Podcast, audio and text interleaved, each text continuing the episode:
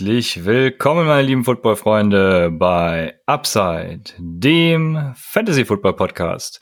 Mein Name ist Christian und an meiner Seite ist natürlich wie jede Woche der Raffi. Ey, äh, das darf eigentlich nur Lucky, aber okay, wir lassen es mal durchgehen. Wir lassen es durchgehen. Ja, darüber hinaus äh, haben wir heute nicht nur Raphael am Start, sondern auch äh, einen äh, unserer geschätzten Dynasty-Kollegen. Und zwar ist das, äh, ich habe gelernt, äh, in Podcasts sind Spitznamen okay. Mike Michael Klock äh, ist heute an unserer Seite. Herzlich willkommen, Mike. Ja, vielen Dank für die Einladung. Diesen Spitznamen habe ich tatsächlich noch nie gehört. ja, es, es gibt immer ein erstes Mal und das ist meistens bei Upside. Ja, Michael, ich, ich gehe mal davon aus, dass dich viele unserer Hörer kennen werden. Äh, dennoch würde ich dich bitten, dich kurz vorzustellen und ach so, ich sollte vielleicht erstmal sagen, warum du überhaupt hier bist. Ähm, wir werden heute ja so ein bisschen das Thema Leak Spice Ups behandeln und das vor allem vor dem Hintergrund, ähm, dass du ja, jetzt greife ich dem Ganzen schon vorweg, die äh, Downset Talk Bundesliga ins Leben gerufen hast und ihr da letztens auch eine Umfrage durchgeführt habt, ähm, die in äh, ja der Fantasy Community teilweise für ja, Verwunderung sorgte, sage ich mal. Ähm, das als Vorwort und jetzt bitte äh, ja deine Vorstellung deinerseits. Ja, was soll ich zu mir großartig sagen? Also, wie du schon gesagt hast, ich hatte vor zwei Jahren oder letztes Jahr in der Offseason die Idee äh, der Downset Talk Fantasy Football Bundesliga und ja, das ist ein doch recht großer Erfolg geworden. Ich hatte im letzten Jahr gehofft, dass wir insgesamt 144 Spieler bekommen, dass wir dann aus den vier Regionen jeweils zwölf Aufsteiger haben, die dann in einer Bundesliga spielen können. Ja, und dann hat sich's doch tatsächlich so ergeben, dass wir dann am Ende bei 528 Spielern waren und insgesamt in 44 Ligen gespielt haben. Und das hat dann auch tatsächlich dazu geführt, dass wir dann das System nochmal umgestellt haben. Und so am Ende das tatsächlich schaffen konnten durch zwei neue äh, Liga-Ebenen, die wir einführen konnten, dass wir tatsächlich 156 Spieler aufsteigen lassen konnten. Ja, und dadurch hat sich das im Grunde alles so entwickelt und jetzt sind wir gerade aktuell, ich habe gerade nochmal geguckt, bei 817 Anmeldungen für die kommende Saison und ja, ich bin immer noch restlos begeistert.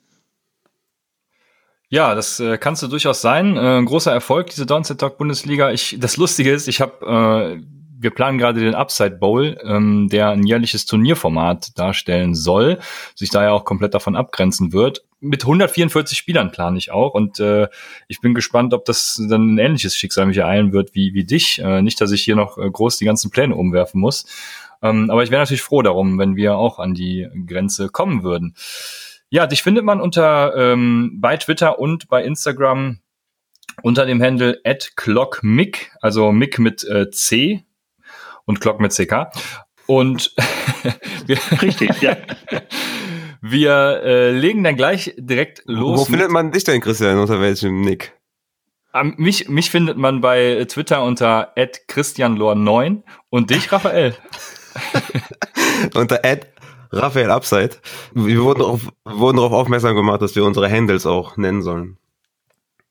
Ja, das haben wir hiermit getan. Also folgt uns gerne auf äh, Twitter äh, oder Instagram at Upside Fantasy auch natürlich. Und bevor wir zum Aufbau der Liga und dem ganzen drumherum kommen, äh, haben wir natürlich noch zwei News. Das ist zum einen der Patrick Mahomes Vertrag. Ich glaube, äh, Fantasy-mäßig muss man darüber gar nicht groß reden. Hat ja ein was ist es, zehn Jahre im Endeffekt. Also bis 2031 ist er jetzt an die Chiefs gebunden, ähm, beziehungsweise nicht ganz gebunden, aber er hat erstmal den Vertrag bis 2031 bekommen über insgesamt eine halbe Milliarde. Und ähm, ja, Raheem Mostard hat ein Trade ähm, angefragt, nenne ich es mal. Ich glaube, auch da wird nichts passieren, aber ihr dürft gerne eure Meinung dazu kundtun. Vor allem Michael als 49er äh, darf dazu gerne was sagen. Ja, also ich bin da der festen Auffassung, äh, dass die 49ers Raheem Mostert nicht traden werden, ähm, weil sie den ersten brauchen und zweitens bin ich auch der Überzeugung, dass sie wahrscheinlich kein Team finden werden, was tatsächlich bereit ist, ihn zu bezahlen. Darum sehe ich diese News als Fan der 49ers doch relativ entspannt. Ja, also, also aus Fantasy-Sicht ist das natürlich ein, ein Albtraum, ja, wenn Raheem Mostert wechseln sollte ich werfe da mal ein paar Teams in den Raum, damit ihr auch seht, was für Auswirkungen so ein Mostert-Trade haben könnte. Stellt euch mal vor, der geht zu den Eagles. Ne? Dann würde Miles Sanders Projection auf jeden Fall einen harten Hit bekommen. Seahawks zum Beispiel, da würde Chris Carson einen harten Hit bekommen. Ich meine, die haben Carlos Hyde geholt, aber der ist auch eher nur so ein Death Running Back oder mehr oder weniger nur ein Handcuff. Die Falcons zum Beispiel mit, mit Gurley. Gurley würde da einen harten Hit bekommen mit Konkurrenz. Also Mossad ist auf jeden Fall ein besserer Spieler als Nito Smith zum Beispiel. Die Steelers haben jetzt zwar kein Geld, ne, aber einfach nur ein paar Namen mal zu nennen. Connor zum Beispiel würde einen Riesenhit bekommen. Bei den Chargers zum Beispiel Eckler würde das enorm wehtun. Meinem absoluten Sleeper Joshua Kelly würde das wehtun. Also ich hoffe, Mostert bleibt bei den Niners. Er, pa er passt da perfekt ins System. Er, Shanahan mag ihn. Das System ist auf ihn zugeschnitten auf, auf Mostert. Das perfekte Running Back für das System. Und ich hoffe, er bleibt da. Ansonsten, ähm, wenn er geht, werden auf jeden Fall einige, einige Owner den, den Atem anhalten. Und für Coleman und McKinnon würde das natürlich dann ja das ADP deutlich steigen. Ähm, wobei ich da eher auf, auf McKinnon gehen würde, einfach vom, vom Talent her. Ähm, aber wie sehen denn die Chancen eigentlich aus für, für Ahmed oder für Hasty, Michael? Denkst du, die haben da eine, haben da eine Chance, wenn Mostard gehen sollte? Also ich glaube dann schon. Die Frage ist natürlich, ob McKinnon fit wird. Ähm, das hat er ja bisher nicht gezeigt, dass er es zumindest in unserer Uniform kann. Ähm, und wenn Mostert weggehen sollte, klar, dann wird einer der beiden ähm, eine Chance haben. Wer es dann am Ende sein wird, das haben wir in den äh, letzten Jahren gesehen. Ähm, das kann man nicht voraussehen, so wie man auch bei den 49ers in der Regel nicht voraussehen kann, wer denn tatsächlich gerade auf dem Platz steht. Und ich denke, dass es für Shanahan eigentlich fast egal ist, wen er da aufstellt, weil einfach alle von ihrem Skillset optimal ins System passen. Und das wird man abwarten müssen und in Fantasy-Sicht dann natürlich auf dem Waiver Wire entsprechend reagieren. Aber ich würde jetzt zumindest aktuell auch, selbst wenn jetzt klar wäre, dass Mustard nicht da wäre, einen der beiden in Redraft mir dann tatsächlich holen. Äh, du meinst jetzt einen der beiden, äh, Coleman und äh, McKinnon? Nein, äh, einen der äh, Ahmed oder Hasty. Okay, ja, weil ich äh, finde Ahmed auch ziemlich geil, muss ich ganz ehrlich sagen. Finde ich ein super Running Back. Ähm, Soweit gehen und ihn in Redraft holen, das weiß ich noch nicht. Ich äh, bin vielleicht auch ein bisschen Karen Hickton geschädigt, wie du weißt. ähm, deshalb, deshalb bin ich da dieses Jahr ein bisschen vorsichtiger. Aber ähm, aber der, der wäre doch zum Beispiel der perfekte, äh, ja, abgesehen von einem Armstead oder sowas, wäre doch ein perfekter Shot in in ja in so einer Redraft-Liga, wo man mit Kicker und Defense spielt, anstatt halt einen Kicker zu draften, dann halt so einen Ahmed zu holen und zu hoffen dass genau. der vielleicht da seinen Platz findet. Ne? Das wäre einer, einer so ein Spieler, wo es ein optimales Beispiel für wäre. Vollkommen richtig, ja. Deswegen, ich würde auch dann, wenn er äh, auf Ahmed gehen, und ähm, das wäre so mein Take dazu. Dann starten wir, also wir haben das geplant, äh, ein bisschen so, ja, ihr habt ja mehr oder weniger eine Standardliga und anhand dessen werden wir hier und da schon mal ein bisschen League Spices ansprechen und später dann eben, dann kommt der richtig fancy Shit, äh, den wir rausknallen. Aber ähm, erstmal zu, zur Downset Talk Bundesliga. Du hast eben so ein bisschen lapidar gesagt, ja, dann ist das so gelaufen und dann haben wir jetzt 800 Leute. Ähm, viele Leute wissen ja gar nicht, was da wirklich für Arbeit hintersteckt und was äh, du und äh, ich glaube, ihr habt da ein Team, was das ganze regelt, da auch leisten. Also das muss man ja tatsächlich auch schon mal würdigen, was ihr da macht. Ne?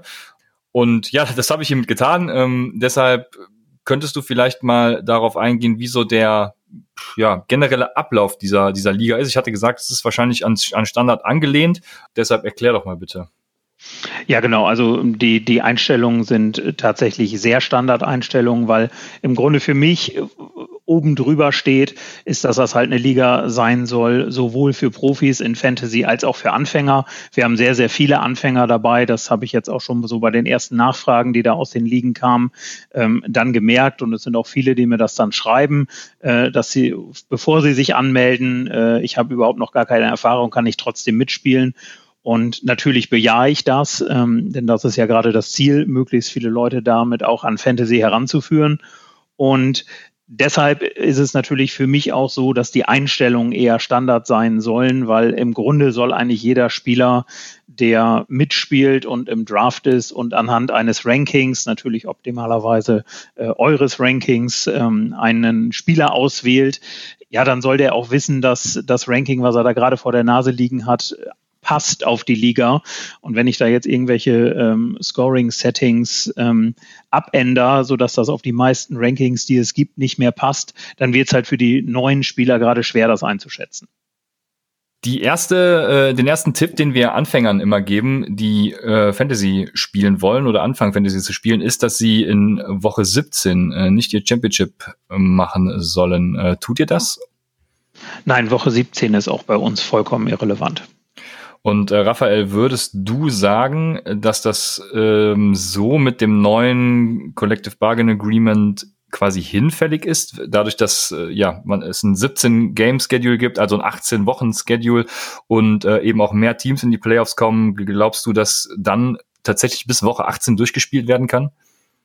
Wird das nicht erst in, in zwei Jahren erst äh, umgesetzt? Also ähm, ich, ich habe es gerade nicht vorliegen, aber soweit ich weiß, soll es mit 2021 äh, umgesetzt werden. Ähm, aber je nachdem auch 2022 ist ja egal. Ähm, glaubst du, dass es äh, quasi einen großen Impact auf die Fantasy-Gemeinde haben wird? Ja, also man kann bestimmt dann nochmal äh, neu überlegen und das Ganze nochmal neu evaluieren, was jetzt mehr Sinn macht. Ich meine, eine Woche mehr Fantasy ist ja an sich schon mal ganz cool. Aber wie das dann genau vonstatten geht, müssen wir nochmal genau gucken. Aber wenn je mehr Teams Playoff-Chancen haben, dann könnte es vielleicht auch Sinn machen, eine Woche länger Fantasy zu spielen. Aber äh, das schauen wir dann einfach dann nächstes Jahr. Ja. ja, ich könnte mir zum Beispiel auf Anhieb mal so vorstellen, zwei Wochen Schedule irgendwie zu machen. Ja, zum Beispiel, so ein Finale mit zwei Wochen, meinst du? Ja, also dass man äh, Hin- und Rückspiel quasi hat. Dass nicht mhm. alles an einem Spieltag entschieden wird. Mhm, genau, ja, zum Beispiel, ja. Aber es ist nur eine Variante. Ähm, da werden wir dann ja zu gegebener Zeit mit Sicherheit nächstes Jahr noch, noch drüber sprechen. Es gab in eurer Umfrage viel über Playoffs, habe ich gelesen. Du hast mir die Ergebnisse geschickt. Ähm, wie laufen die Playoffs bei euch eigentlich ab? Ihr habt gar keine, wenn ich das richtig gelesen habe, richtig? Also der, im letzten Jahr hatten wir keine. Das lag einfach daran, äh, wir mussten ja irgendwie ähm, gucken, wer darf aufsteigen und wer darf nicht aufsteigen. Und das muss natürlich über die verschiedenen Ligen, die es da gab, vergleichbar gewesen sein, ähm, sodass wir gesagt haben, wir machen an Woche 13 Schluss, zählen da zusammen, wer hat die meisten Siege, wer hat die meisten Punkte, machen da ein Ranking draus und daraus ergeben sich dann die Aufsteiger. Das hatten wir auch erst für dieses Jahr eingeplant, äh, haben dann aber insbesondere auch aufgrund der Umfrage und aufgrund dieser Einführung der Zwischenligen, die wir da gemacht haben, äh, uns jetzt aber äh, tatsächlich umentschieden und wir werden jetzt auch in allen Ligen mit Playoffs spielen. Ähm, die Playoffs werden für den Aufstieg eine ganz erhebliche Rolle spielen. Äh, in den Regionalligen wird es das hängt natürlich ein bisschen von der Anzahl der Ligen ab, die wir da haben werden. Aber es wird wahrscheinlich darauf hinauslaufen, dass nur die Erstplatzierten einer Liga tatsächlich es schaffen, aufzusteigen. Und ab der, das ist dann die nächste Ebene, die sogenannte Divisionsliga-Ebene, das sind insgesamt acht Ligen. Danach kommt die zweite Bundesliga mit vier Ligen und dann die Bundesliga mit einer Liga. Da ist es dann sogar so, dass der, die Playoffs, also die tatsächlichen Playoffs, auch noch über Auf- und Abstieg entscheiden. Denn es wird in diesen drei Ligen so sein, dass die Spieler, die ihr erstes Playoff-Matchup verlieren, dass die absteigen werden. Die Gewinner bleiben dann entweder in der Liga oder spielen dann halt um den Aufstieg mit. Ähm, genau. Aber deshalb werden wir im nächsten Jahr halt hier auch äh, vollkommen mit Playoffs spielen.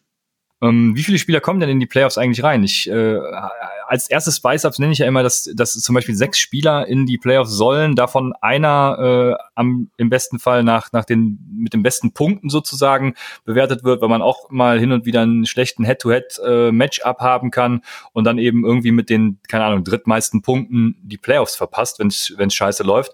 Ähm, dazu bin ich ja ein Riesenfan davon, auch den, äh, Pre, den ähm, Regular Season Woche, also die letzte Woche vor den Playoffs, wer die Woche gewinnt mit den meisten Punkten, dass der auch noch in die Playoffs kommt, das ist bei eurer Liga natürlich schwer umzusetzen. Ähm, aber was dafür Trades und alle äh, Sachen rund um die letzte Woche geschehen, das finde ich immer ziemlich geil. Ähm, werdet ihr das auch so handhaben, dass da äh, ne, ein Mix aus Head-to-Head -Head und Punkten stattfindet? Nein, also wir werden es, äh, wir mal, ganz normal handhaben. Es wird sechs Teams in den Playoffs geben. Die ersten beiden haben in der erste, ersten Woche eine Bye Week und können damit auch nicht mehr abstiegen, äh, absteigen. Und die anderen spielen dann halt gegeneinander. Und wie gesagt, die Verlierer steigen ab, die Gewinner spielen dann um den Aufstieg weiter. Ja, bevor die Playoffs ermittelt werden, muss natürlich auch das Liga-Geschehen äh, in den Wochen davor ja, geregelt über die Bühne gehen. Ähm, viele oder beziehungsweise die Einsteiger, das Einsteiger-Standardformat, sage ich mal, ist ja der ähm, Wafer Wire, der eben Reverse Standings macht. Das heißt, der letzte hat sozusagen den ersten Pick ähm, am Mittwoch nach dem Spieltag. Handhabt ihr das auch so oder wenn nein, wie handhabt ihr das genau? Nein, also wir spielen mit dem Fab, mit dem virtuellen Geld, wo dann jeder die Möglichkeit hat, auf einen Spieler zu, zu setzen, ähm, unabhängig davon, wo er in der Position steht, sodass auch der Erstplatzierte die Möglichkeit hat, halt den Waiver Wire Star des Wochenendes zu holen, wenn er halt noch entsprechendes Geld zur Verfügung hat. Fab ist auch immer meine bevorzugte Variante, wenn ich Waferwire mache, weil ich es einfach ja unfair finde. Zum Beispiel, je später man in der Saison ist, da habe ich es immer gemerkt, wenn man dann zum Beispiel Erster ist und irgendwie vor allem in den Playoffs ist, gegen den zweiten dann noch spielt, ähm, dann kriegt man einfach den besten, best, besten Spieler nicht, äh, obwohl der zweite eigentlich ja genauso gut ist. Ne? Das ist immer mein, mein Argument, um sowas vor allem dann abzuschaffen. Was ich ja noch schlimmer finde, ist äh, dann Woche eins oder zwei oder so, ne? wenn du ein richtig gutes Team hast, aber dein Matcher vielleicht unglücklich verloren hast, dann hast du sogar noch den, noch den ersten Shot auf den besten Waiver-Wire-Spieler und dann wird dein Team einfach noch besser. Deswegen, also es macht auf jeden Fall gar keinen Sinn. Ja, das genau, das finde ich auch. Und äh, die, die Variante, die wir dann immer noch vorschlagen, ist das sogenannte Continuous Wafer. Das heißt, ähm, der Wafer wird, also normalerweise ist es so, du hast am Mittwoch ja deinen Wafer und dann sind die Leute Free Agents und du kannst sie jederzeit aufnehmen. Und beim Continuous Wafer läuft der Wafer eben tatsächlich jeden Tag, damit jeder, wenn er zum Beispiel äh, Nachtschicht hat, einer und äh, von Mittwoch auf Donnerstag ist der Einzige, der die Meldung kriegt, dass Livion Bell sich äh, das Kreuzband reißt. Und dann hat er halt Glück und kann äh, für 0 Dollar Livion Bell vom äh, Waferwire nehmen. Deshalb eben Continuous Wafer, damit jeden Tag immer der Wafer durchlaufen wird und jeder die gleiche Chance hat, eben bei solchen Ereignissen dann auch den Spiel auf den Spieler zu bieten. Ähm, habt ihr das auch? Ja, genauso spielen wir es auch, richtig. Ja, sehr gut. Sehr gut. Zum Kadermanagement gehört ja nicht nur das FAAB, sondern natürlich auch äh, die Trades. Habt ihr da irgendwelche Spice-Ups oder seid ihr, äh, fahrt ihr da voll nach dem Standard? Ja, wir fahren da relativ nach Standard, beziehungsweise die Standardeinstellungen bei Sleeper sind, dass eine Trade Review stattfindet. Äh, das gibt's bei uns nicht. Und ähm, ja, dann haben wir in Woche 10 noch die Trade Deadline dann eingeführt. Okay, was sagst du zu Trade Deadline, Raphael? Bist du Freund davon oder eher nicht? Hm, doch, ja, Trade Deadline bin ich auf jeden Fall Freund von. Ähm, weil ja, mit, mit, mit fortschreitender Saison ist es halt auch so, dass, dass vielleicht dann ein paar Teams nicht mehr so aktiv sind oder dann äh, unter Druck gesetzt werden, dass sie jetzt vielleicht den, den, den Trade machen müssen oder so. Und das verhinderst du halt dann durch eine Trade-Deadline, wenn du irgendwann keine mehr machen kannst. Oder durch irgendwelche Machenschaften innerhalb der Liga oder so. Deswegen musst du halt irgendwann halt eine Trade-Deadline einführen. Da bin ich auf jeden Fall für. Ja. ja, ich bin ja sonst immer Freund davon zu sagen, äh, Trade Deadline auf gar keinen Fall, sondern dann regelt es eher so, dass die äh, Playoff-Contender auch nur unter sich traden dürfen im späteren Verlauf Zum der Beispiel Saison. das auch gut, ja. Aber das ist natürlich in so einer Liga, äh, ihr habt ja keine Ahnung, bei 800 Leuten, äh, jetzt müsste ich rechnen, ne? ähm, 71 sind zurzeit. Genau. Genug liegen und da kann man natürlich, das ist ja ein manueller Prozess, den man überblicken muss, deswegen verstehe ich da voll und ganz äh, eine Trade Deadline. Aber wenn ihr eben eine ganz normale Liga habt, würde ich euch sowas empfehlen, äh, zumindest. Ich muss noch den Disclaimer setzen, also auch später, wenn es um Kicker und Defenses geht, alles, was wir hier sagen, ne, wenn, wenn ihr so spielen wollt, wie ihr gerade spielt und das total geil findet, ne, dann ist natürlich auch vollkommen egal, was wir hier sagen. Wir ähm, ja, geben nur unsere Meinung preis und äh, regen zum Denken an, geben Denkanstöße, wie auch immer. Ne? Also wenn ihr das geil findet, wie ihr spielt, dann ähm, bleibt einfach dabei, dann, dann macht das so weiter.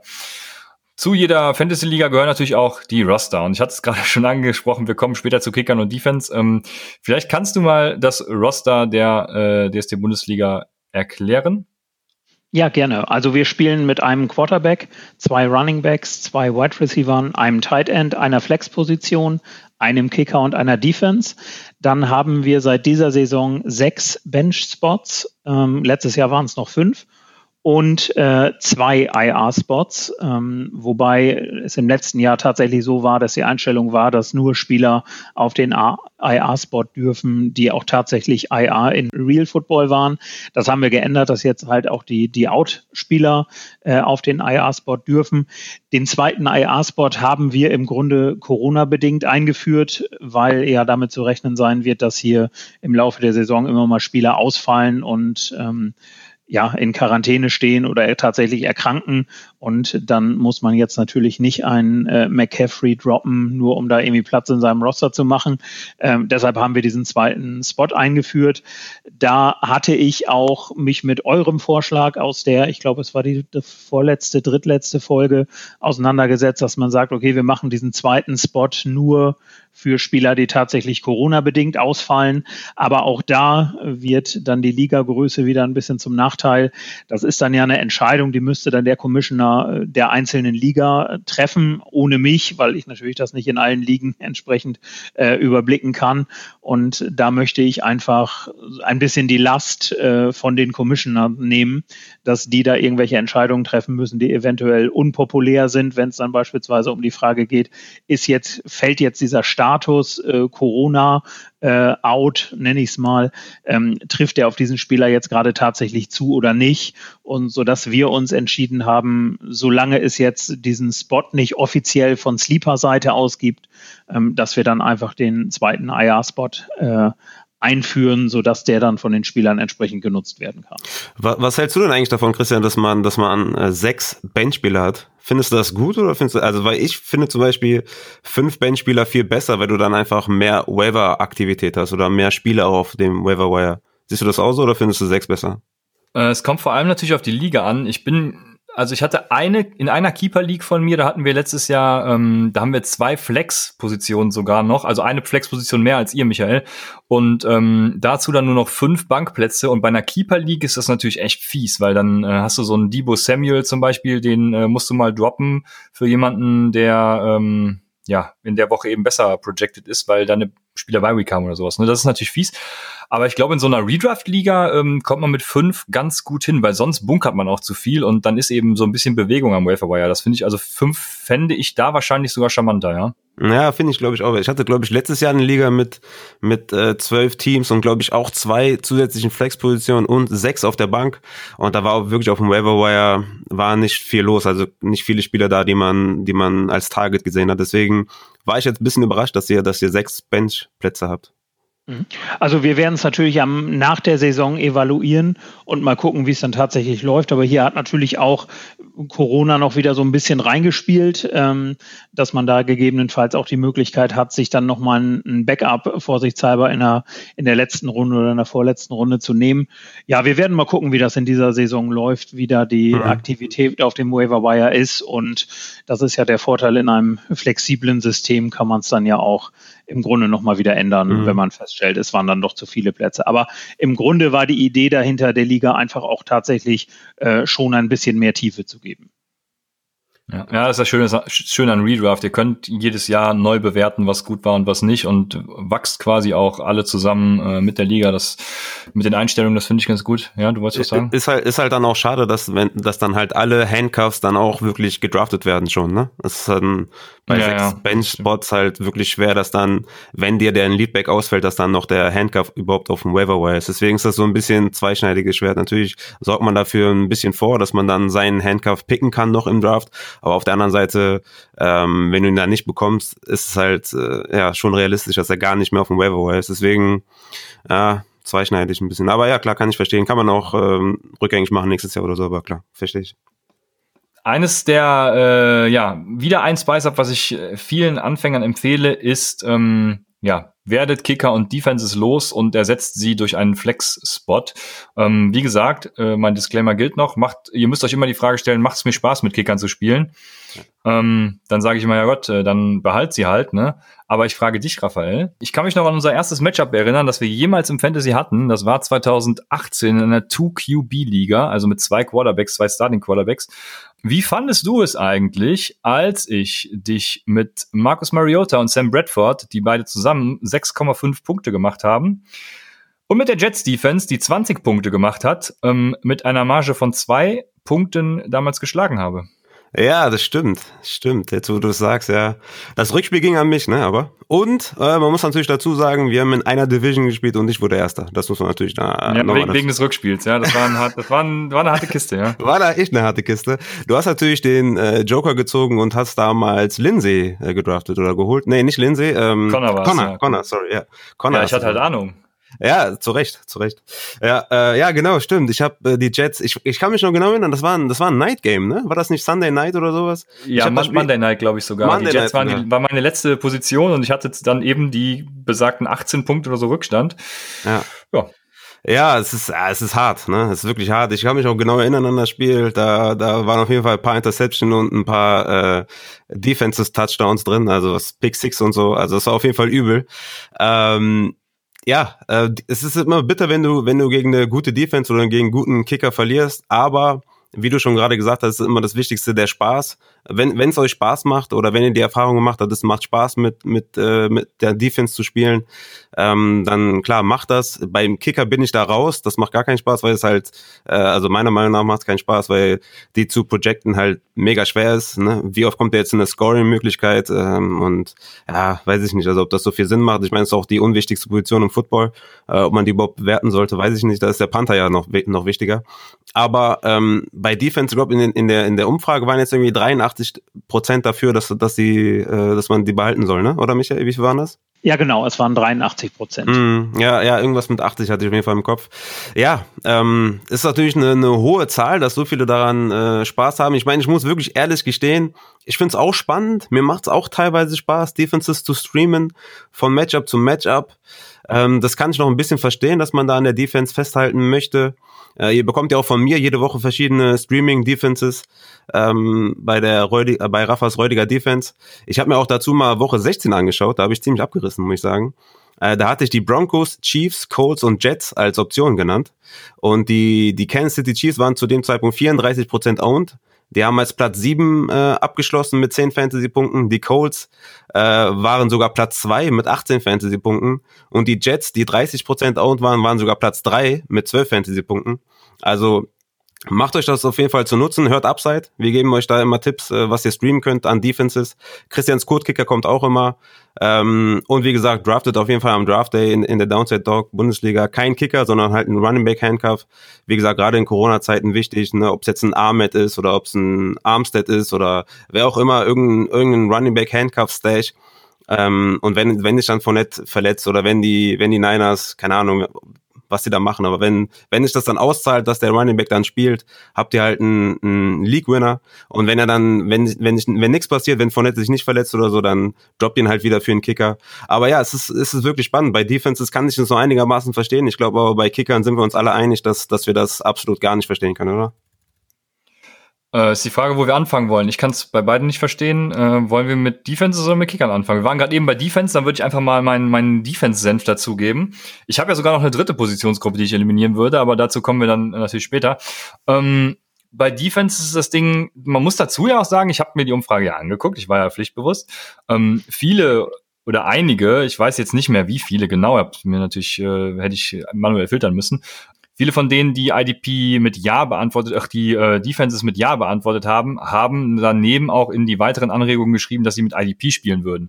Von daher muss man das natürlich ein bisschen wieder relativieren, weil ich sage, wenn ihr mit Defense spielen wollt, dann nehmt euch äh, IDP, sogenannte Individual, äh, Individual Defensive Player, also Einzelspieler tatsächlich. Dann habt ihr zum Beispiel einen einen Aaron Donald ähm, draftet ihr als Defensive Tackle und der macht dann eben auch die Punkte nach der Leistung, die er bringt. Und das ist der wichtigste Punkt in der Defense. Es gibt halt keinen Zusammenhang zwischen guter Defense und guter Fantasy Defense. Hab da 2018 zum Beispiel mal als Beispiel, da war die zweitbeste Defense nach DVOA. Das ist eine äh, Advanced Metrik, wo tatsächlich die, die Defensive Leistung nach bewertet wird, war da äh, die zweitbeste Buffalo. Im Fantasy war Buffalo auf Platz 16. Und das allerwichtigste Argument, was ich wirklich immer nenne in Bezug auf Team Defense ist, schön, wenn die Kansas City Defense äh, an dem Wochenende so projected ist, dass sie auf jeden Fall komplett abreißt. Das Problem dabei ist, ihr habt einfach keinen Zugriff auf den kompletten Spielerpool. Ähm, selbst wenn ihr streamt, elf Defensive Special Teams werden immer vergeben sein das ist eben auch der große Unterschied zum Daily Fantasy Sport, also DFS, da spielt man mit Defense und da macht es ja auch vollkommen Sinn, weil ich da Zugriff auf alle 32 Defenses habe. Das wäre wär so mein, mein Take zur, zur Defense. Äh, deswegen, wenn, also meine Empfehlung ist, wenn ihr mit Defense spielen wollt, dann nehmt tatsächlich individuell Defense Player oder ersetzt den Defense Spot eben durch einen Flex Spot. Also bei uns ist es so, ich hatte drüber nachgedacht, natürlich auch, weil die Anregung IDP halt häufiger kam, ähm, ob man es eventuell tatsächlich auch einführt. Das Problem ist aber, dass ich das eine Änderung sehe, die relativ anfängerunfreundlich ist. Ja, das weil, ist korrekt, ja. Zu IDP gibt's relativ wenig, ähm, insbesondere auch äh, im, im deutschsprachigen Raum bis gar nichts im Grunde. Und da ist es dann natürlich schwer, den Spielern was an die Hand zu geben, wo man sagt, wann drafte ich so einen Spieler, worauf muss ich achten, wenn ich da jemanden auswähle und so weiter, so dass hier im Grunde die ähm, die IDP-Lösung ausgeschieden ist, einfach weil es im Grunde aus meiner Sicht für Anfänger nichts ist. Ja, ja, das ist korrekt. Ähm, man muss ja dazu sagen, bei IDP gibt es kein einheitliches Standard-Scoring. Also man kann das Scoring so setzen, wie man will. Ähm, das ist ein großes Problem, was es hoffentlich irgendwann mal, was hoffentlich irgendwann behoben wird. Und es kostet natürlich viel mehr Zeit.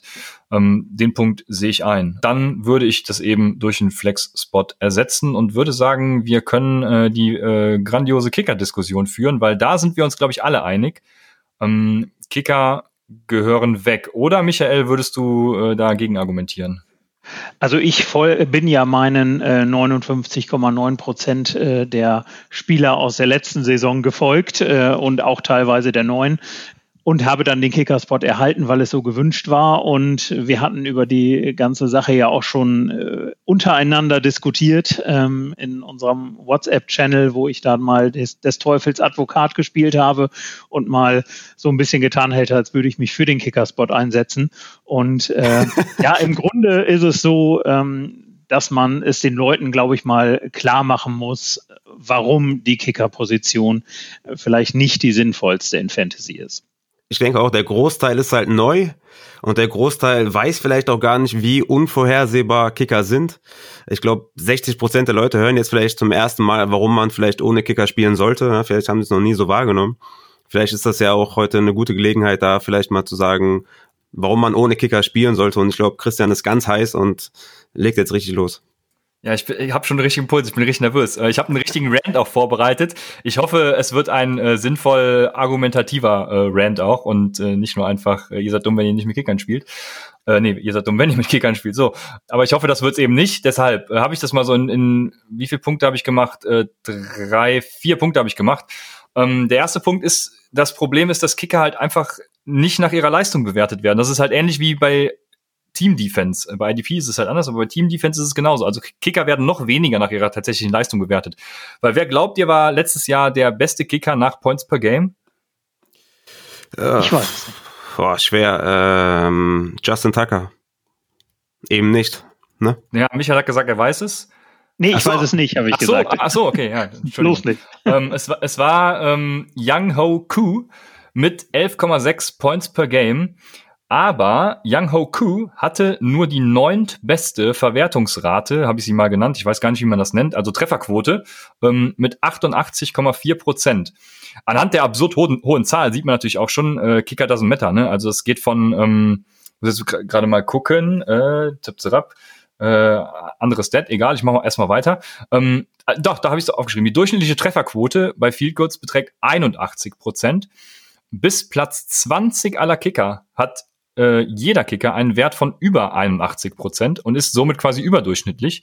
Also von 88 Prozent bis 81 Prozent Verwertungsquote sieht man schon, da ist jetzt nicht so der große Unterschied zwischen den Kickern.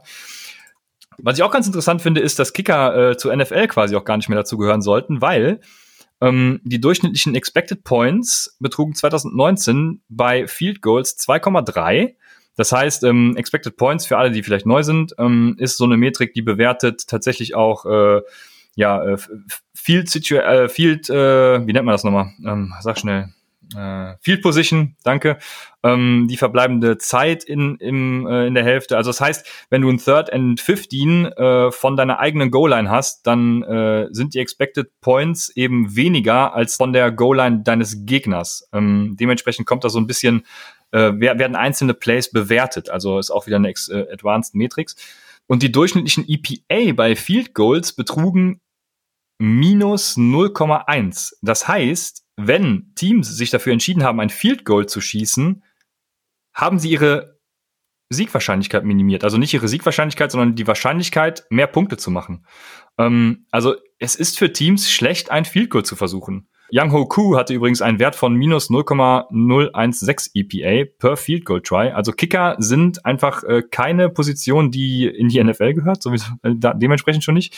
Aber ähm, ja, in die NFL schon, ne? aber in Fantasy dementsprechend einfach gar nicht. Kicker sind Gamescript abhängig dementsprechend und ähm, sie erzielen auch keine Punkte basierend auf ihrer entsprechenden, ihrer, tatsächlichen Leistung. Und das, das kommt mir auch immer zu kurz in der Argumentation, weil es wird viel über Random Kicker und so, das sage ich natürlich auch noch als Argument, aber sie werden einfach nicht anhand ihrer Leistung bewertet, weil alle Kicker eine Trefferquote von 80 Prozent, von über 80 Prozent haben. Ja, im Grunde ist es halt wirklich völlig random, auch ähm, ja, ob ein Team jetzt ein, ein Field Goal schießt oder ob, die, ob sie jetzt dafür gehen, äh, welcher Field Position sie sind oder wie ist der Spielstand, äh, verschiedene Sachen. Also es ist halt wirklich random, wie oft ein Kicker in, in die Möglichkeit kommt, äh, ein Field Goal zu schießen. Sollte man jetzt für zwei gehen, sollte man jetzt äh, nur nur einen Extrapunkt schießen.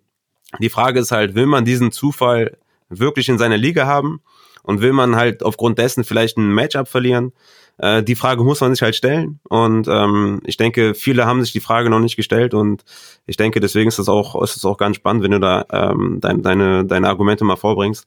Und ja, im Endeffekt ist es wieder der Spaßfaktor, der an oberster Stelle stehen sollte. Und also mir macht es keinen Spaß, einen Kicker auszuwählen, weil ähm, ja, ähm, wie gesagt, für mich, also meiner Meinung nach die unwichtigste Position. Ich finde sogar Panther noch wichtiger, weil die halt auch die Field Position so beeinflussen. Ähm, also ich hätte jetzt in meinem Franchise-Team lieber einen guten Panther als einen guten Kicker. Aber ähm, ja, du kannst ruhig gerne weitermachen und noch ein paar Argumente ausführen. Ja, sehr gerne. Also Kicker sind random, hast du eben schon gesagt. Das ist tatsächlich so. Es gibt jedes Jahr irgendeinen Topscorer, der aus dem Boden sprießt, den vorher keiner auf dem Zettel hatte. 2019 war das zum Beispiel, da erzielte in einer Woche nicht die meisten Kickerpunkte. Äh, Will Lutz oder Harrison Butker oder, oder wen gibt's noch? Justin Tucker zum Beispiel. Es war nämlich äh, Jason Sanders von den Miami Dolphins in Woche 16 ja, mit genau, sieben genau. von acht verwandelten Field Goals und ähm, damit 24 Punkten eben. Und wer jetzt vermutet, dass Jason Myers, äh, J ach Mann, Jason Sanders, Jason Myers war auch mal so ein Kicker übrigens. Ja, Ähm, stimmt. Siehst du, wir kennen uns aus mit Kickern. Einfach behalten. Hört, hört unsere Folge, wir geben euch Tipps. Ja, ist wirklich so. Aber ähm, ja, Jason Sanders hatte nur noch ein weiteres Spiel, wo er im zweistelligen Punktebereich war. Also ähm, zwei Spiele, in denen er mehr als zehn Punkte gemacht hat, davon eins mit 24 Punkten. In der Regel haben Kicker nicht mehr als acht Wochen, in denen sie sich in den Top 12 befinden. Ja, Also geil. das dann dann einfach sell high, wenn jemand gut perf- performt hat. So ist es, ja, das, das ist tatsächlich so. Also, also das, das zeigt halt, das zeigt halt vor allem, äh, wie sinnlos es ist, Kicker zu Beginn der Saison zu draften. Ne? Also im Season-Long Fantasy macht's halt für mich, für meine Begriffe, einfach wenig Sinn. Ähm, ich habe mir dann die Consistency von Kickern genauer angeschaut, ähm, habe 2019 dann wie folgt ausgewertet. Ich habe geguckt, wie viele Wochen hat ein Kicker gestartet, wie viele Wochen davon war in Top 12 und Top 6. Ähm, das Ergebnis ist dann, dass im Jahr 2019 insgesamt 39 Kicker mindestens einmal in den Top 12 zu finden waren. Das sind mehr als es Teams gibt übrigens. Ähm, na klar, es gab, gab Wechsel. Sehr interessant, aber trotzdem 39 Kicker in den Top 12. Von den Kickern, die mindestens 15 Spiele machten, waren die besten beiden Kicker, ähm, Batka und Lutz waren das, lediglich 40 Prozent in den Top 6. Also die Top 6 habe ich genommen, weil die dir einen Vorteil verschaffen. Ne? Wenn du in der 12-Team-Liga bist, dann brauchst du eben nicht die 7 bis 12 Kicker, sondern die davor sind. Ähm, und selbst Batka und Lutz waren nur 73 Prozent in den ähm, Top 12. Also man vermutet ja, Batka und Lutz äh, und Tucker sind so eine sichere Sache, aber das ist auch Quatsch. Spreche es einfach aus, die waren kein Kicker 1. Sie waren kein, kein Kicker 1, genau. Danach kam dann Justin Tucker mit 33 Prozent in den Top 6 und dann eben vier Spieler mit 27 Prozent und danach noch zwölf andere Spieler, die mehr als 20 Prozent äh, der Zeit in den Top 6 waren. Also das, äh, also nee, da, da bin ich raus. Von daher, Kicker sind im Yearly Fantasy meiner Meinung nach sinnlos und vor allem, du hast gesagt, random, volatil, komplett volatil. Ähm, zum Draften einfach ungeeignet. Vor allem die Top-Kicker äh, schließen in der Regel acht Positionen schlechter ab als ihre ADP. Ähm, das heißt, es ist eigentlich sogar ein Nachteil, irgendwie Kicker zu draften. Deshalb Raphaels Vorschlag, draftet lieber einen Backup-Running Back und äh, holt euch euren Kicker vom Waferwire vor Woche 1. Ähm, und falls man denkt, man kann einen Kicker voraussagen, übrigens im Daily Fantasy Sports gibt's keine Kicker, die wissen schon warum, weil man kann Kicker einfach nicht predikten. Selbst wenn ihr die komplette Auswahl an Kickern habt, viele sprechen dann immer das, das Dome-Game an oder Total Points oder die Red Zone Offense. Ähm, bleiben wir beim letzten. Selbst bei Red Zone Offense ist es ja so, wenn ich eine schlechte Red Zone Offense habe, gut, dann kann ich darauf spekulieren, dass die dann das Field Goal schießen. Aber was ist denn, wenn ich eine schlechte Red Zone Offense habe, die, keine Ahnung, ähm, fünfmal pro Spiel bei Fourth and One scheitert? Ne? Also das könnte man natürlich auch analysieren, aber ähm, da bist du ja so mit einer Position beschäftigt, die dir nichts bringt. Also meines Erachtens ist das zu viel Aufwand. Ich habe, soll ich jetzt, komm, jetzt mache ich auch durch. Jetzt, jetzt mache ich durch hier. Ich habe mir mal angeguckt, was der Untergrund für einen Einfluss hat. Der Untergrund hat gar keinen Einfluss. Ob jetzt Kunstrasen oder Gras, äh, Field Goal Percentage ist 82 Prozent. Ähm, viele sagen dann, der Wind ist ein großer Faktor. Ja, ähm, es gibt einen großen Unterschied zwischen Dome Games und Outdoor Games. Aber, also äh, im Dome gibt es nämlich 84 Prozent äh, Field Goal Percentage, Outdoor nur 2, 81. Aber das Lustige ist, es wird noch nach Closed äh, Roof und Open Roof unterschieden. Und wenn der Dome das Dach offen hat, dann ist die Field Goal Verwertungsquote nur noch 76 Prozent, also fünf Prozent unterhalb des Outdoor äh, Matches. Ja gut, wenn du jetzt, äh, du weißt ja wahrscheinlich eine halbe Stunde vor Spielbeginn erst, ob das äh, Dach offen ist oder nicht, wenn du es überhaupt in Deutschland irgendwie mitkriegst, mhm. auch Schwachsinn. Mhm. Jetzt kommt der Wind. Der Wind, äh, also alle Daten sind ausgewertet mit NFL Faster. Das ist über ein R-Script, äh, ein A, eine A-Paket, nicht Skript, ein A-Paket, das man sich runterladen kann. Da gibt's alle Play-by-Play-Daten. Ähm, der Wind ist kein Faktor. Wenn man die, die, den Wind in Klassen aufteilt, von unter 5 äh, mph, unter 6 mph, unter 10 mph, unter 17 mph, dann ja. Ähm, dann hat's nämlich eine, gibt's eine, eine, eine ähm, Senkung, 83 Prozent, 81 Prozent und 78 Prozent. Aber die zweithöchste Field Goal ähm, Trefferquote liegt bei einer Windstärke von 17 mph, das sind 28 kmh. Das ist das höchste, was bei NFL Faster gemessen wird. Also ähm, selbst der Wind ist kein Faktor. Also worauf ich hinaus will, man kann Kicker, selbst wenn man denkt, kann man Kicker nicht voraussagen. Und, und ihr dachtet immer, Christians Codekicker ist einfach nur so eine Rubrik. Ne? Das, was der jetzt gerade gemacht hat, das, was der jetzt gerade gemacht hat, das macht er jedes Mal, bevor er euch den Christians Codekicker vorstellt. Ja? Deswegen hört Upside und ihr bekommt den besten Codekicker überhaupt. Genau, also wenn ihr mit Kickern spielen wollt, dann hört Upside, weil jede Woche empfehle ich einen Kicker für eure, euer Fantasy-Team. Äh, nach diesem Metriken, jetzt habe ich natürlich gesagt, der ist nicht vorhersehbar, aber ich kann das natürlich. genau. Wir können das. Ja, so ist es. Ähm, ja, Michael haben wir jetzt verloren. Gibt es aus seiner Sicht noch Argumente, die für Kicker sprechen, die ich quasi hier nicht behandelt habe? Nein, ich glaube, dass du es gerade sehr detailliert dargestellt hast, warum man tatsächlich ohne Kicker spielen sollte. Und ich bin gespannt auf die Umfrage nach der nächsten Saison. okay. Ja, sehr schön, das freut mich auch. Wie immer gilt natürlich, äh, ne, wenn ihr Spaß mit Kickern habt, dann habt Spaß damit. Genauso verhält es sich übrigens mit der nächsten Positionsgruppe. Ich habe gesagt, ich habe drei. Das ist äh, mein persönlicher, ich, ich bin in so einem persönlichen Feldzug und sage, ersetzt Tight Ends durch eine Wide Receiver äh, Tight End Flex Position. Das Ganze sage ich, weil äh, Dual Threat Tight Ends, nenne ich sie einfach mal, also Tight Ends, die blocken und fangen können, ähm, sind meines Erachtens in der NFL eine, eine super wichtige Position. Dadurch, dass sie eben beides in Perfektion beherrschen, kreieren sie ein krasses Matchup gegen Linebacker äh, der Defense, der dann eben entweder auf den Run oder den Pass äh, reagieren muss und, und eben ein gleichermaßen geeignetes Skillset mitbringen muss und eben diesen athletischen und physischen Teil dann covern muss irgendwie. Ne? Das Problem ist einfach, im Fantasy wird Blocking nicht bewertet. Das heißt, Tight Ends sind einfach nur schlechte Receiver. Da gibt's natürlich Ausnahmen wie, wie Kelsey Kittel, äh, Waller, glaube ich, auch letztes Jahr auch so hoch gewesen. Gibt's Ausnahmen? Und das ist eben auch das Problem. Ne? Es gibt eben nur diese drei, vier Ausnahmen pro Jahr und das ist deswegen ist der Positional Drop-off so unfassbar ätzend. Es gibt eben ein paar Titans, die sich lohnen. Der Rest frisst einfach nur einen unnötigen Roster-Spot im Streaming-Game, weil ihr werdet Titans streamen, wenn ihr keinen der ersten drei kriegt. 2009 waren Jason Witten, Greg Olsen, Kyle Rudolph, die Titans 12, 13, 14. Beide hatten jeweils einen Starting-Spot jede Woche sicher.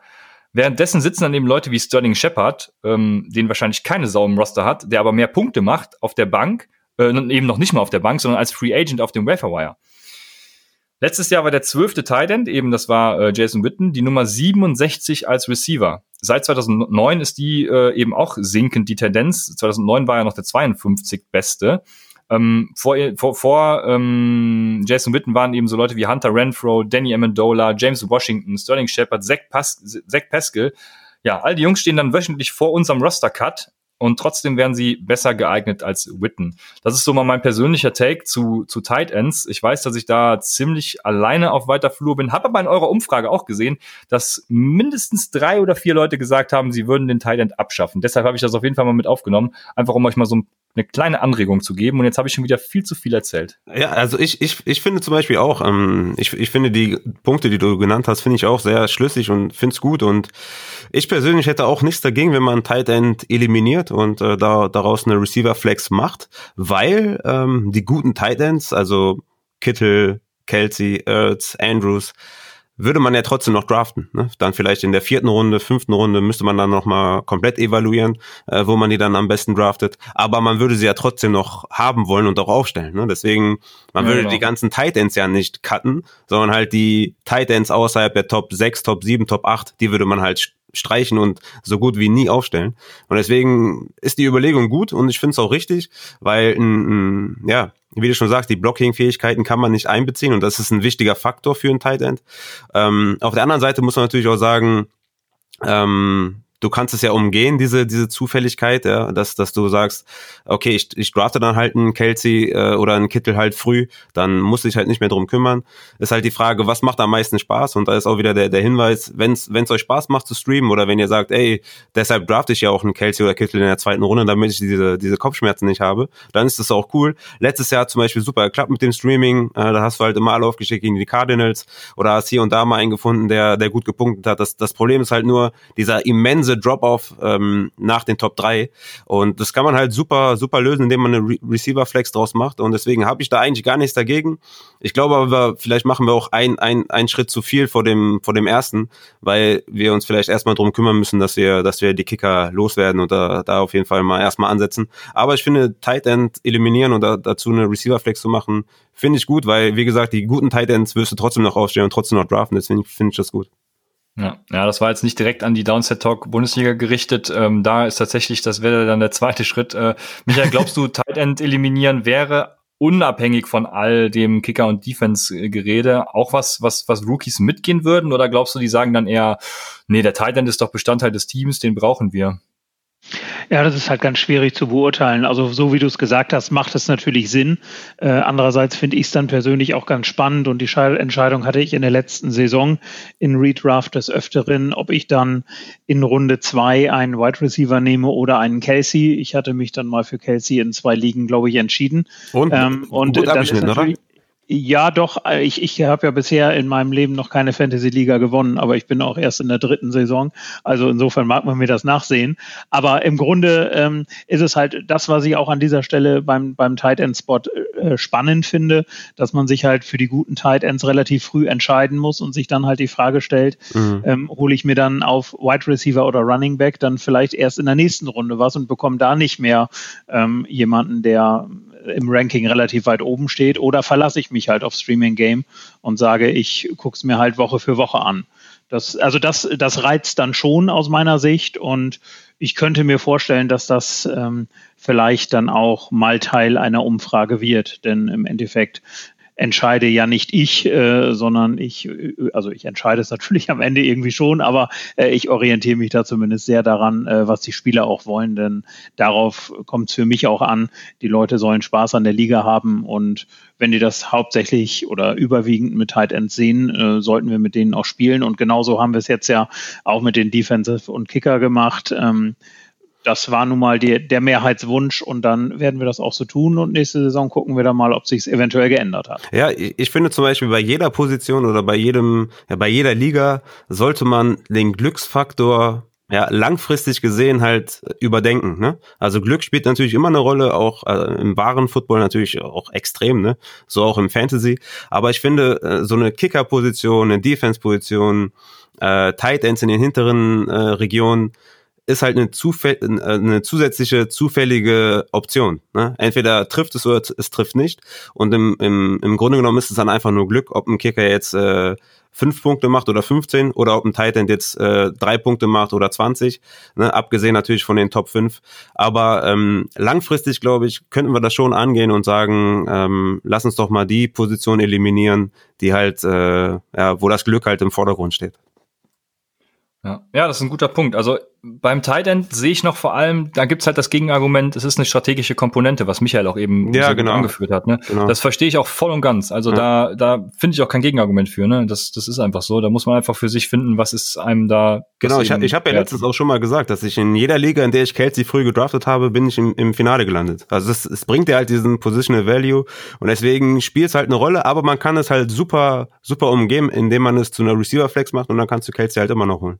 Ähm, ja, das Thema Titans hätten wir damit, glaube ich, ganz gut abgehakt. Ich hätte noch einige Scoring-Setting-Spice-Ups, sage ich mal. Ich bin gerade zum Beispiel dabei, äh, ein EPA-based Scoring ähm, ja, Artikel zu schreiben, sage ich mal, ähm, wo sich das Scoring so ein bisschen an EPA anlehnt und äh, so ein bisschen John fancy Wilkins, Shit äh, einfach. Running Back 1. so, so wird's sein. Ein bisschen fancy Shit einfach. Und äh, ich habe gehört, Michael, ihr macht auch eine Champions League, nennt ihr das Ganze. Erstmal, wie funktioniert die und kann die eventuell so ein bisschen euer, ja, wie soll man sagen, euer eure Testliga für solche fancy Sachen sein? Ja, das ist durchaus angedacht. Also diese Champions League, die wird es dann ab der nächsten Saison geben. Dieses Jahr können sich Spieler dafür qualifizieren. Und zwar wird es so sein, dass die zwölf Spieler, äh, die in der äh, in dem gesamten Ligasystem die meisten Punkte erzielt haben, dass die nächstes Jahr in der Champions League spielen werden. Und da wird es dann halt jedes Jahr so sein. Also da bleibt keiner in der Champions League, sondern jedes Jahr gibt es im Grunde eine neue Qualifikation. Und dann kann man dort mitspielen. Und das ist ein Punkt, wo wir dann tatsächlich überlegen, dort mal, ähm, was Roster und Scoring-Settings angeht, ja, vielleicht mal ein bisschen was auszuprobieren, auf jeden Fall mal ein bisschen was zu machen, ähm, was vom Standard abweicht, um dann natürlich auch mal zu gucken, wie funktioniert es dort ähm, und ob man das eventuell auch für die anderen Ligen dann dauerhaft einführen kann.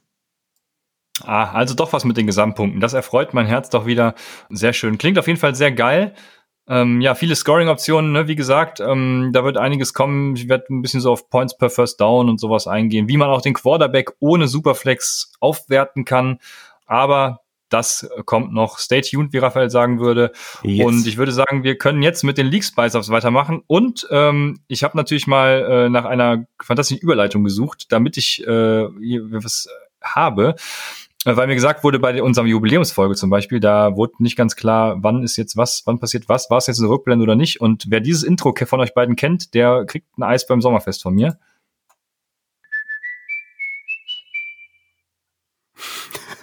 Klingt ein bisschen so Kill Bill-Style, aber ist es Äh, nicht. Keiner? Ah, okay. Ähm, das ist tatsächlich das einzige Produkt, was ich jemals wegen der Werbung gekauft habe. Ich werde es gleich äh, in unsere WhatsApp-Gruppe posten, damit ihr euch ein Bild davon machen könnt. Es ist äh, Old Spice. Äh, das ist ein Deodorant. Äh, super Ach so, geil. ja, geil. Danach könnt ihr auf jeden Fall mal äh, auf YouTube suchen Old Spice äh, Advertise oder was heißt Werbung nochmal Commercial, Commercial, Old Spice Commercial. Ähm, und damit können wir zu den Spice Ups äh, deshalb kommen. Ähm, und da sei vorangestellt natürlich mal, wir hatten letztes Jahr schon eine Folge zu äh, Spice Ups, die eher so ja so eine leichte Kost sind, sage ich mal. Ähm, da ging es um Pick Your Pick, also wenn ihr draftet, dass ihr nicht, äh, wenn ihr den ersten Draftspot habt, auch da draftet, sondern tatsächlich als erster euren Pick pickt. Wie gesagt, Playoff-Spots nach Punkten und sowas, ähm, College Keeper für Keeper äh, und sowas, Awards, Live-Drafts. Ihr müsst Live-Drafts machen. Das könnt ihr alles noch in der Folge 5 von uns, die ist vom 2.8.2019 nachhören. Also wenn ihr da noch mal ein bisschen runter scrollt, je nach Plattform bei Spotify zum Beispiel, dann äh, findet ihr da auch noch Spice-Ups. Und äh, jetzt könnten wir mit äh, ein paar durchstarten. Das Lustige ist, dass den ersten Spice-Up habe ich geschrieben, bevor ich eure Umfrage gesehen habe. Und einer aus dieser Umfrage hat tatsächlich genau das gesagt, was ich sehr spannend fand. Ähm, ich habe eine Liga, in der ist ein zusätzlicher Flex-Spot und der darf nur mit einem Rookie äh, besetzt werden. Und da wir immer sagen, zum Beispiel Wide Receiver Rookies und so, die kommen erst zum Ende, ist es vor allem am Anfang natürlich eine richtig spannende Kiste. Äh, wie steht ihr zu sowas? Dementsprechend werden Jonathan Taylors dieser Welt und Co. natürlich auch ein bisschen früher gedraftet. Ähm, findet ihr sowas geil? Ist das Hot oder Schrott? Es hört sich durchaus interessant an. Ähm, auch hier wieder das Problem, die Breite der Liga wahrscheinlich eher weniger Anfänger geeignet. Vielleicht was für die Champions League aus meiner Sicht. Ich, ich fände spannend, mit einem mit einem Rookie-Tight End das zu füllen. Geht auch. Nee, an sich, äh, an sich, ja, ist ein Spice aber ich weiß jetzt nicht genau, was der Sinn dahinter sein soll, weil äh, Rookies, im, im, also es gibt mehr Rookie-Wide Receiver, die aber keinen direkten Impact haben in Fantasy. Dafür gibt es äh, vielleicht Rookie-Running Backs, die mehr Impact haben, aber ich weiß jetzt nicht, was da, was jetzt da der, der direkte Sinn sein soll. Ja, der Sinn ist einfach nur, das ist wie gesagt, wie, wie auch quasi bei den Titans eine strategische Komponente, um eben Rookies anders zu evaluieren und ein bisschen ja, Würze reinzubringen, wie der Name ja. dann ja, sagt. Für, für, mich ist das wieder eine zusätzliche Komponente, das ein bisschen Glücksfaktor wieder spielt wieder ein bisschen ja. eine Rolle. Okay. Ähm, ich find's, ich find's nicht so nice. Okay, dann Hotter Schrott. Ähm, Rivalry Weeks. Das ja, heißt, das ist geil. Ja. Ja, ja, das, okay, sehr gut. Ihr habt ja zum Beispiel in der 12-Team-Liga habt ihr ja elf Wochen, in denen ihr ähm, gegen eure komplette Liga spielt und danach wäre es ja quasi random, gegen wen ihr spielt, die letzten zwei Wochen, wenn in Woche 14 dann der, der, der die Playoffs starten.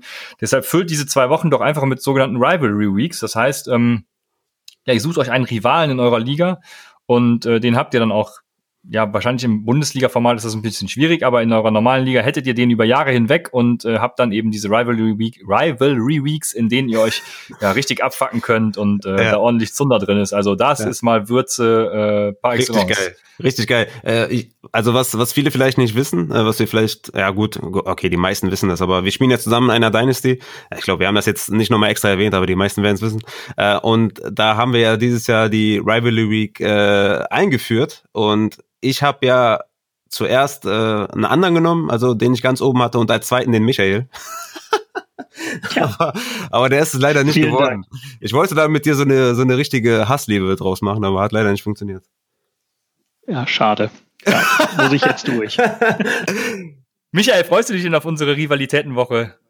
Ähm, ich bin mir noch nicht ganz sicher, weil ich ja gegen unseren äh, letztjährigen Gewinner antreten muss und ich könnte mir vorstellen, dass das etwas schwer wird, aber ich bin guter Dinge. Ja, sehr schön. Wenn die, wenn die ansteht die Woche, dann ist Jonathan Taylor Running Back 1 bei den Colts und dann haust du den weg. Das will ich hören. Sehr gut. So, so wird es sein. Und Tyreek Hill ist suspended, äh, was endlich mal Zeit wird für unseren letztjährigen League Champion, der ihn in Woche, äh, in Runde 23 oder so gedraftet hat. Mhm. Naja, ähm, gehen wir weiter zur nächsten. Also hot, nehme ich mal. Rivalry Weeks sind hot. Hot, mehr, mehr als hot, ja. Ja, Rivalry Weeks auf jeden Fall eine geile Sache. Ähm, Raphael, dann darfst du jetzt auf jeden Fall ein Spice-Up ja, deiner ich, Wahl was vorstellen. Was ich wichtig finde, vor allem für Dynasty-Ligen auch, dass man eine GM-Warteliste hat, weil es halt extrem ärgerlich ist, äh, wenn jemand abspringt, ein Owner abspringt und sagt, dass er keine Lust mehr hat oder so, dass man dann direkt Nachschub hat und dass die Liga dann ja nicht kaputt geht, weil dann ein ein, äh, ein Team nicht weiter behandelt wird oder so. Deswegen finde ich immer sehr wichtig, dass man eine GM-Warteliste hat. Und was ich auch immer wichtig finde, ist den, den Quarterback höher zu bewerten. Es gibt ja bei der Superflex-Variante, die ich ja gerne spiele, äh, ja, verschiedene Meinungen, ne? dass es quasi den, den Quarterback an sich nicht besser macht, sondern nur äh, wichtiger, dass man ihn früher draftet, weil man, weil man zwei davon haben muss und es nur 24, äh, ähm, 32 äh, Starting Quarterbacks gibt. Ähm, was man natürlich machen könnte, wenn man die, die Punkte für den Quarterback halt komplett drastisch ändert, ne? dass man ähm, ja, Negativpunkte bekommt für einen Sack zum Beispiel, weil das ja eine Quarterback-Stat ist an sich, dass man vielleicht Completions mit einem Punkt bewertet und da gegenüber zum Beispiel minus äh, Minuspunkt oder minus äh, 0,5 Punkte, wenn die also wenn für eine Incompletion oder äh, ja sonstiges halt oder vielleicht das Rushing ein bisschen minimiert, indem man sagt, okay, wenn ein Quarterback 10 Yards rusht oder so, dass er dann vielleicht nur äh, ja 0,25 Punkte bekommt oder sowas halt, ne, dass man das ein bisschen äh, wegnimmt, obwohl das natürlich dann auch wieder eine, eine Qualität ist von einem Quarterback, aber da, ne, die Quarterbacks müsste man auf jeden Fall langfristig gesehen mal auf jeden Fall angehen in, in Fantasy, dass man das auf jeden Fall richtig bewertet. Ja. Ja, das denke ich auch. Also genau das ist Bestandteil. Ich werde gleich dazu kommen, aber frag erstmal Michael, habt ihr das in eurer Liga auch schon besprochen, sowas? Nein, also da haben wir, ähm, sind wir bei den Standardeinstellungen von Sleeper im Grunde geblieben und haben da, was die Scoring-Einstellungen angeht, ähm, gar nichts verändert. Ja, okay. Ich glaube vor allem das, was du gesagt hast mit dem Rushing minimieren, das finde ich eine spannende Sache. Äh, ich glaube, das bietet Sleeper gar nicht an. Wer aber ja voll, also weil da jeder Rusher tatsächlich gleich bewertet wird, meines äh, ja, ich ja. im Kopf hab, ist so, ja. ähm, wäre aber eine super Sache natürlich, ne? Weil wenn man wenn man zum Beispiel die die Passing Yards auf 0,1 erhöht, dann hat man natürlich direkt Quarterbacks, die 1000 Punkte machen. Das bringt's halt auch nicht. Ähm, aber jetzt komme ich doch auf meinen äh, ja EPA-based Scoring. Da ist es nämlich genau so dass zum Beispiel Sex Minuspunkte geben, Fumbles geben, äh, ja, minus zwei, äh, Interceptions sind sogar bei, bei minus drei bis minus vier, teilweise sogar je nach äh, dem, was man äh, da heranführt, bei minus fünf ähm, Punkten. Also damit kann man sehr gut arbeiten und vor allem mit First Down Passes und äh, mhm. genau First Down Passes ist, weil weil ähm, im Prinzip Touchdown muss man auch reduzieren generell finde ich, weil äh, wenn man nach so einem Scoring geht, also jetzt nicht generell, sondern wenn man nach so einem Scoring geht, weil Touchdowns ist nichts anderes als ein besseres First Down im Endeffekt, ähm, wenn man nach EPA geht. Und was vor allem wichtig ist, Complete Pass und Incomplete Pass, das macht auch der Scott Fishbowl, wenn ich mich richtig äh, erinnere. Die haben, glaube ich, minus eins für Incompletion und plus 0,5 für Completion. Und die haben einen ganz guten Abfall in den Quarterbacks. Das heißt, die ersten sechs Quarterbacks sind da echt gut bewertet im Gegensatz zum Rest. Also ähm, da ist auf jeden Fall dieser Positional Drop-off da. Ich gehöre nämlich genau zu der Fraktion, die sagen, Superflex bringt dich eben nur in die Noten, Quarterback zu draften und das macht mir persönlich keinen Spaß. Deswegen so ein Scoring für Quarterbacks, das ist genau das, was ich brauche, denke ich. Ja, also ich, ich finde auch, also ich habe das ja immer so geregelt, dass ich dann gesagt okay, Touchdowns gibt sechs und Interception minus vier, damit das sich so ein bisschen aufhebt und äh, man da schon den Drop-off dann auch äh, spürt. Ähm, ich bin aber auch dafür, dass man vielleicht die Touchdowns auch ein bisschen senkt und ähm, also auf vier oder so, weil du sagst, du hast schon recht, also ähm, es ist nichts besseres, es ist nicht mehr als als ein besseres First Down oder so, ne? Das, das stimmt schon. Und ähm, an sich könnte man auf jeden Fall mal langfristig daran arbeiten, vielleicht mal ein, ein ausgeglicheneres, faireres und auf das NFL-Spiel zugeschnitteneres äh, Scoring-System sich zu überlegen. Weil so wie es momentan ist, halt ein bisschen veraltet. Man hat, also ich versuche zum Beispiel mit der Superflex da den, den Quarterback aufzuwerten. Ähm, aber an sich, äh, ja, wie du schon sagst, bringt es dich nur in die Not, einen früher zu nehmen. Aber aufwerten an sich macht es ja nicht, weil der Drop-off ja gar nicht so hoch ist ne, im Vergleich zum Quarterback vier oder so und der Quarterback 16. Das sind halt minimale Unterschiede. Aber wenn man das Scoring an sich, wie, wie viele Punkte oder was, was dafür spricht, wann die Punkte bekommen, wenn man das anpassen würde, dann würde man halt den Drop-Off deutlich merken und dann würde man gezwungenermaßen auch äh, den Quarterback früher draften. Deswegen macht das vielleicht sogar wirklich mehr Sinn, wenn man da äh, vielleicht mal äh, ja, sich hinterfragt oder die, das ganze Scoring hinterfragt. Ja, ja, das stimmt auf jeden Fall. Äh, da gehen wir ran als Upside, äh, werden euch da was präsentieren. Ähm, was hältst du, ich frage jetzt erstmal Michael, von äh, Total Bonuses, sage ich mal, also plus 300 Yards Passing und plus 100 Yards Rushing. Soll es dafür auch vielleicht irgendwelche Boni geben oder wie stehst du dazu? Ja, aus meiner Sicht kann man das durchaus einführen, weil es ja so ein bisschen auch die besonderen Leistungen eines Spielers äh, dann widerspiegelt.